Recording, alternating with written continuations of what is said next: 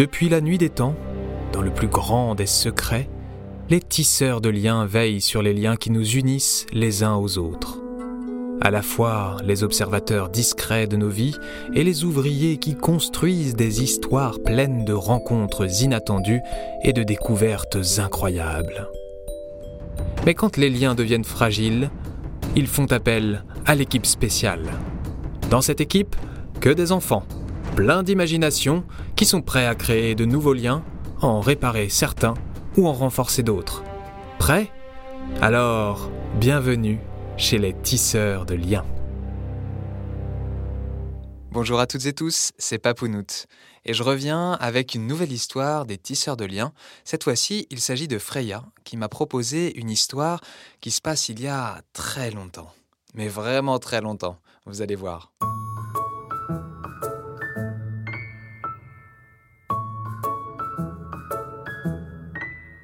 Y a très longtemps, au tout début où les humains ont commencé à peupler la Terre, il y avait une tribu qui vivait au bord d'une plage. Une belle plage avec euh, ses arbres et sa forêt qui arrivaient en lisière de sable, et puis bien sûr de quoi les loger, enfin les loger. À l'époque, il n'y avait pas de maison ni d'immeuble, il y avait une grotte.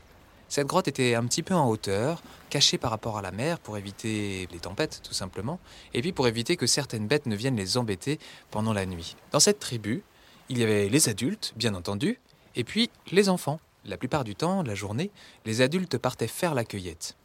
Faire la cueillette justement pour pouvoir manger le soir, puisque à l'époque il n'y avait pas non plus ni de champ ni de supermarché où aller faire ses courses. Les enfants étaient donc en charge de la grotte et pêchaient au bord de plage ou alors s'occupaient de ramasser quelques coquillages délicieux à faire chauffer au feu le soir. Et cet après-midi-là, les adultes ne revenaient pas. Hum, bizarre. Oh, vraiment bizarre. Parmi les enfants, il y en avait deux, Lucie et Gaston.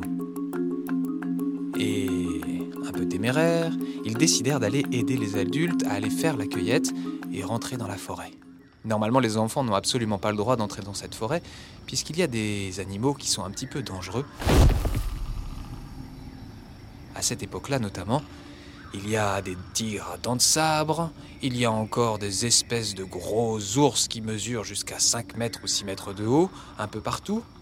Et puis, il y a les ancêtres des loups. Seulement, Lucie et Gaston, ils ont déjà une idée en tête.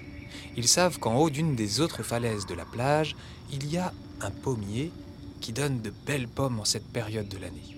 Alors c'est simple, ils vont traverser la plage, monter sur la falaise, et une fois arrivés en haut, se servir en pommes, puis les faire redescendre tranquillement dans un sac fabriqué en feuilles et en lianes. Facile, se disent-ils. Seulement arrivé en haut, le plan ne se passe pas vraiment comme prévu. Il y a un animal qui est en train de croquer les pommes qui sont tombées par terre. Un animal plutôt gros, disons un bon mètre cinquante de haut. Ils ne le savent pas encore, mais l'animal qu'ils sont en train de contempler est un tricératops. Et il a l'air de se régaler avec les pommes du pommier. Il n'a pas l'air méchant du tout, alors Gaston essaie de lui parler. Hé Hé Hé, mange pas nos pommes Allez, va-t'en là Lucie lui tape sur l'épaule. Mais ça va pas, non Arrête, il pourrait nous attaquer. Mais non, tu vois bien qu'il est en train de manger des pommes. Il mange pas des enfants comme nous quand même. En tout cas, c'est un animal dangereux. Je l'ai vu sur les murs de la grotte. Et t'as vu les grandes cornes qu'il a? Mais non, elles sont toutes petites par rapport à celles du mur de la grotte. Il faut dire que le tricératops qu'ils sont en train d'observer n'est pas un tricératops adulte. Il est encore tout jeune. Et voyant les deux enfants se chamailler, il a pris peur et il a commencé à reculer. Alors les deux enfants décident de le suivre. Hé, regarde, il s'en va, vite, on va le suivre. Ils le suivent et le petit tricératops, qui mesure déjà bien plus d'un mètre, court quand même assez lentement. Bah oui, c'est assez gros un tricératops. C'est certainement pas comme ces espèces de gros chats sauvages qu'il voit des fois sauter d'arbre en arbre.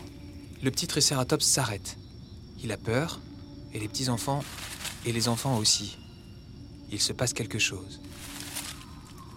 C'est alors qu'un mur de lianes immense commence à bouger. Et apparaît derrière ce mur de lianes deux immenses pointes avec une crête géante. un tricératops adulte. Il fait presque 5 mètres de haut. Il fait plus de 4 mètres de haut, voire même peut-être plus. Gros comme un mammouth. Il est gros comme un mammouth.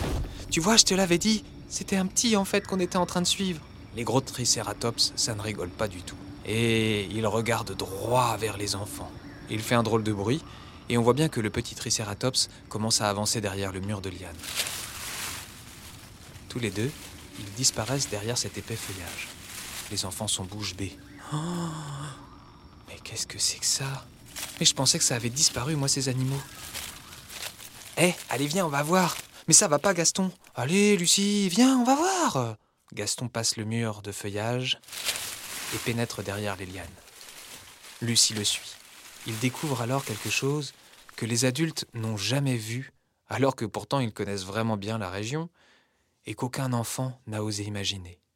Une immense vallée, peuplée de gros lézards géants avec des longs coups, d'autres avec des queues, avec des massues, certains avec des pics, et d'autres encore, un peu plus petits, courant extrêmement vite sur leurs deux pattes arrière.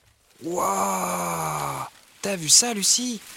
Oui, j'ai vu, mais c'est incroyable. Comme s'ils avaient été cachés là tout ce temps. Oh là là Je comprends pourquoi ils voulaient manger des pommes. Ici, il n'y a aucun pommier. Bon, allez, on les laisse tranquilles. On racontera ça à la grotte.